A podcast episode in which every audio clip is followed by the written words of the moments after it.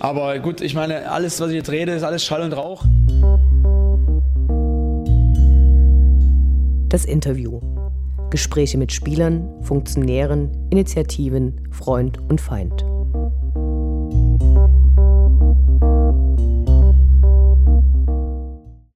Wir sprechen heute mit Patrick Mölzel, der Anfang März doch etwas überraschend als Co-Trainer von Christian Fjell vorgestellt wurde. Schön, dass wir heute einige Fragen stellen können. Hallo. Hallo. Du hast mal in einem Interview erzählt, dass du eigentlich nie Trainer werden wolltest. Warum bist du es nun doch und was wären die Alternativen gewesen? Hm, ich wollte eigentlich nie Trainer werden, weil ich mir nicht vorstellen konnte, ein Vorbild für die Spieler zu sein. Weil ich als Spieler jetzt nicht vielleicht der Musterprofi war. Warum ähm, nicht? Boah, weil ich weil ich das nicht zu schätzen wusste, wie schön der Beruf eigentlich ist und nicht bereit war, dann auch wirklich so viel zu investieren, dass es vielleicht noch weiter nach oben gereicht hat. Ähm, deswegen war das nie so in meinem Kopf und durch private Umstände und ähm, äußere Umstände bin ich da mehr oder weniger reingerutscht und habe dann Blut geleckt und naja, wo es hingeführt hat, das wissen wir jetzt alle. Hättest du Alternativen gehabt? Ich hatte Ideen. Ich habe auch äh, mir tatsächlich, als ich aufgehört habe, mit, äh, mit, mit Fußball aktiv zu spielen, mir einfach mal einen normalen Job gesucht in einer kleinen Firma. Ich habe da im Lager gearbeitet, bin auf Baustellen gefahren. Einfach für mich mal zu sehen, ob das vielleicht mein Leben sein könnte. Vielleicht glücklich zu sein, Wochenende frei zu haben, geregelte Arbeitszeiten zu haben. Ähm, ich musste es aber dann mit Nein beantworten. Es hat dann irgendwie was gefehlt. Du hast als Trainer erst zwei Stationen hinter dir, SV Kirsch-Anschöring, wo mhm. du deine Fußballerkarriere beendet hattest. Und danach hast du äh, in der Regionalliga Bayern den SV Wackerburghausen letztes Jahr auf dem doch beachtlichen neunten Platz geführt. Was zeichnet deinen Trainerstil aus und äh, wie würdest du den beschreiben? Gar nicht so einfach. Ähm, ich glaube, dass ich ähnlich wie Christian eine ähnliche Philosophie habe. Ich möchte Fußball spielen ähm, ich möchte nicht der Oberlehrer sein, sondern immer schon einen guten Draht zur Mannschaft haben, weil ich glaube, dass das heutzutage der Weg ist, weil die Jugend von heute ein bisschen anders tickt und die, die Gruppen an sich auch anders funktionieren, als das früher wahrscheinlich der Fall war. Ähm, aber so im Großen und Ganzen schon dann die Bereitschaft auch einzufordern, viel zu investieren und alles einfach dafür zu tun, um erfolgreich zu sein. Du hast im letzten Jahr zusammen mit äh, Cheftrainer Christian Fjell deine Fußballlehre gemacht. Äh, was waren da für dich neue Impulse? Gab es da Sachen, die du vorher komplett anders gemacht hast oder hättest?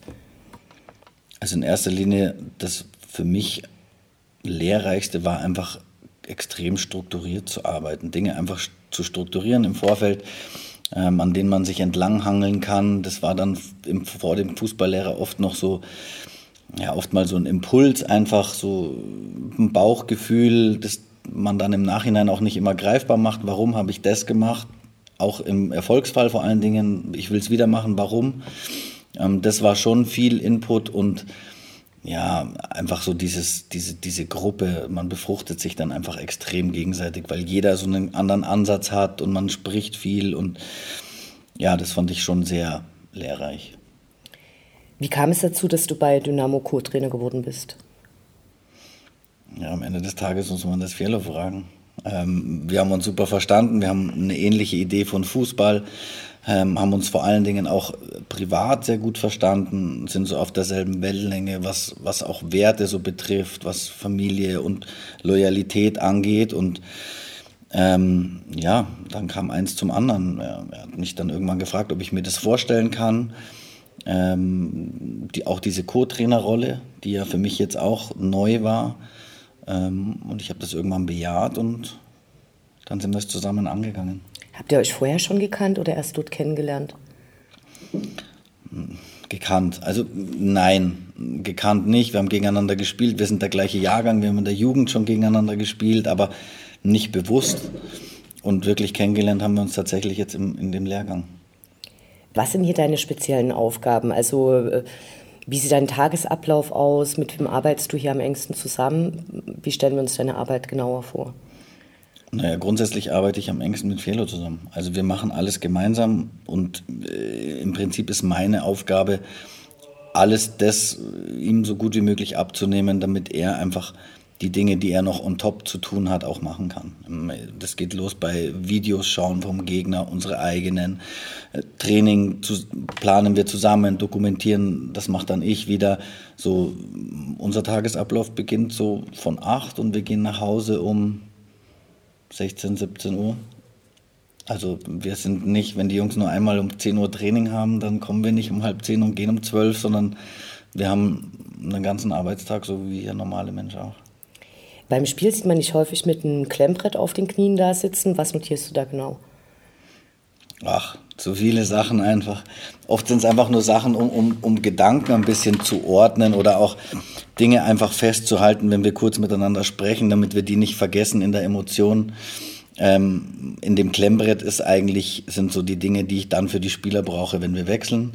Aber ich habe immer noch was zum Schreiben dabei, um Sachen zu notieren, die wir in der Halbzeit sagen wollen, auch mal aufzuzeigen, kurz aufzuzeigen, was der Gegner macht, was wir da dagegen machen könnten, um Fiello einfach eine Hilfe zu sein, um auch die Inputs, die wir von oben von der Tribüne bekommen, einfach auch kurz festzuhalten, wenn es gerade nicht passt, mit Fiello das auszutauschen, so. Ähm, ab und zu male ich ein paar Smileys, so einfach, ich mal halt. Die eine Frage hast du jetzt, glaube ich, schon so angefangen zu beantworten. Ich hätte gern gewusst, äh, in der zweiten Liga ist es ja zulässig, dass man Beobachter auf der Tribüne hat. Also ihr nutzt diese Möglichkeit ja. und bekommt da Informationen. Ähm, wie stellt man sich das vor? Sind das eher Sachen wie, äh, der Gegner spielt eine andere Taktik, als wir uns das vorgestellt haben? Oder? Also grundsätzlich ist es so, dass es uns eine Hilfe sein soll und auch ist, wenn so, so, so große Dinge auf dem Platz passieren. Also die Grundordnung vom Gegner ganz anders ist und wir aus der Perspektive von der Bank das nicht so gut überblicken, warum jetzt wir in irgendeinem Bereich keinen Zugriff bekommen, dann hilft es von oben schon sehr. Oder es bestätigt einfach auch mal den, den Eindruck, den wir unten haben. Und wenn das von oben auch kommt, dann, dann hilft uns das einfach dahingehend, dass wir wissen, dass wir jetzt da nicht irgendwas Falsches sehen. Du hast den nächsten Vertrag bis zum Ende der Saison bekommen. Und wie wirkt sich diese begrenzte Dauer auf dein, auf dein Leben aus? Also hattest du überhaupt eine Chance, in Dresden anzukommen oder besteht dein Leben eigentlich nur aus der Arbeit als Co-Trainer? Naja, grundsätzlich ist das ja, war das ja von beiden Seiten so gewünscht, ähm, weil es hätte ja auch sein können, dass ich nach drei Monaten sage, Co-Trainerrolle ist so gar nicht meine Baustelle. Das ist nicht der Fall, ganz im Gegenteil. Ähm, das hat jetzt eigentlich besser funktioniert als, als erwartet, oder was heißt erwartet, oder so wie wir es erwartet haben. Ähm, das heißt, es ist auch ähm, wahrscheinlich, dass ich hier bleibe. aber die ersten Wochen waren tatsächlich so mit Arbeit voll, dass ich von Dresden noch nicht wirklich viel gesehen habe und auch diese, ich weiß gar nicht, neun Wochen sind es, glaube ich, jetzt, nach wie vor im Hotel wohne. was machst du als Ausgleich zu deiner Arbeit? Gibt es da was? Aktuell? Hm? Nichts. Schlafen. okay. Wann werden wir denn erfahren, ob du als Co-Trainer weitermachen wirst oder nicht? Die nächsten Tage. Wie siehst du die Einführung des Videobeweises in der kommenden Saison? Ha. Da haben wir tatsächlich die Tage erst drüber gesprochen. Das ist gar nicht so einfach. Ähm, grundsätzlich finde ich es gut, weil ich finde fair immer gut. Wenn man jetzt so ein paar Spiele von uns betrachtet, bin ich mir nicht ganz sicher, ob wir da jetzt profitiert hätten vom Videobeweis. Ja, deswegen, also ich, wir werden es sehen. Ähm, am Ende des Tages ist es fairer, glaube ich, hoffe ich, wenn die ein oder andere Regel klarer definiert wird. Ähm, aber äh, ich, man, ich erhoffe mir halt einfach dadurch, oder ich glaube, das ist so der, der Ansatz von allen Beteiligten, man erhofft sich einfach so, dass alles fair ist. Gehen wir mal davon aus, dass es so ist und dann ist es gut. Wenn nicht, dann werden wir uns wahrscheinlich in einem halben Jahr wieder hier unterhalten und über den Videobeweis schimpfen. Mache ich auch gerne mit dann. Lass uns über deine Fußballerkarriere sprechen. Äh, wie und wo hast du angefangen und ab wann war für dich klar, dass du Profi werden willst?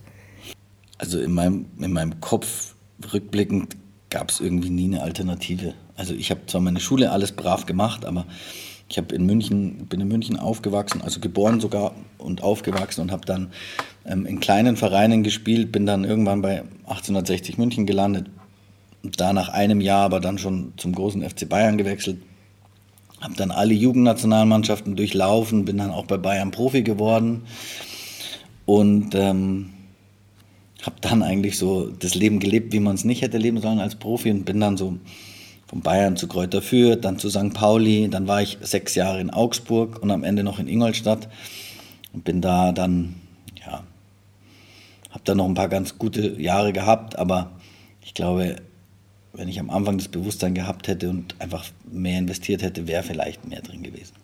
Hat es für dich eine Rolle gespielt, dass dein Vater der erste Spieler mit Migrationshintergrund war, der als Profifußballer in Deutschland erfolgreich war? Nein, also tatsächlich nicht, weil meine Eltern sich getrennt haben. Da war ich noch ein Zwerg, also mein Vater in der Türkei gespielt hat und meine Mama dann erst dabei war und da dann viele Sachen passiert sind, die so für Normaldenkenden aus, aus Westeuropäer einfach echt schwierig sind, wenn so eine Mama mit dem Kleingeld mit vier Bodyguards äh, spazieren gehen muss, nur weil äh, der Papa irgendwie schlecht Fußball spielt. So, das ist ja irgendwie nochmal eine Ecke extremer und meine, meine Mama dann nach München zurück ist und über die Distanz hat das nicht funktioniert. Und ich dann eigentlich mein, mein Leben lang nur sporadisch Kontakt zu meinem Vater hatte. Also der hatte da auf dieses, auf diese ganze Geschichte überhaupt keinen Einfluss. Mit St. Pauli hast du in der Regionalliga 2003 gegen Dynamo Dresden gespielt. Welche Erinnerungen hast du an Spiel und drumherum? Ich muss ehrlich gestehen, ich kann mich erinnern, dass es halt außergewöhnlich war aufgrund der Stimmung, wobei das zu dem Zeit ja im alten Millantor auch schon außergewöhnlich war. Aber an das Spiel an sich kann mich nicht erinnern. Also ich, wir haben die Tage, ich wusste, ich habe hier schon mal gespielt, aber ich war mir nicht mal mehr sicher, mit welcher Mannschaft. Okay, also es hat äh, dann auch im Nachhinein, Robert Häuser hat damals das Spiel gepfiffen. Echt? Ja, genau. Und dann gab es ja ähm, tatsächlich auch bei einigen Dynamo Dresden-Spielern Hausdurchsuchungen. Da ging es nicht um das Spiel gegen St. Pauli.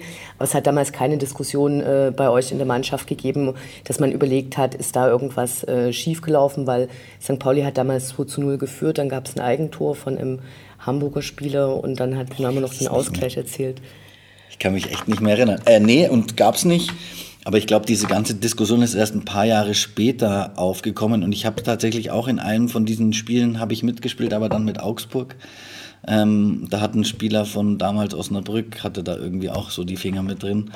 Aber über dieses wirklich, also ich habe keine, kein, ich hätte das Ergebnis hätte ich nicht mehr zusammengekriegt. Äh, deine wohl erfolgreichste und auch längste Zeit hattest du in Augsburg. Ähm, was waren dort Momente, die dir im Gedächtnis geblieben sind? Oh, da gab es positive wie negative. Also mein erstes Jahr gleich war ähm, super gut, waren bis fünf Minuten vor Saisonende aufgestiegen und haben in fünf Minuten den Aufstieg noch verspielt. So, das war so ein boah, Erlebnis.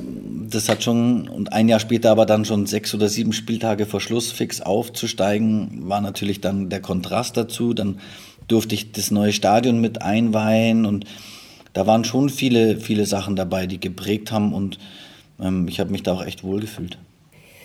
Ja, habt ihr jetzt schon für die kommende Saison äh, mit den, also bist du da in die Kaderplanungen mit einbezogen oder ist es, ähm, was eher jetzt nichts mit dir zu tun hat, wo eher die sportliche Leitung dran arbeitet? Nee, ich bin voll dabei. Also ich bin auch, ähm, wie gesagt, Felo und ich machen tatsächlich echt alles eng, ganz eng zusammen und da geht es auch bei, bei solchen Dingen los, weil er viel Wert auch auf meine Meinung legt einfach ähm, und ich dann auch äh, unterwegs bin und Spieler nochmal final anschaue, weil er sagt, wenn du sagst, der ist gut oder du sagst, das ist nicht gut, das, das reicht mir als, als, als Impuls dann am Ende auch mal.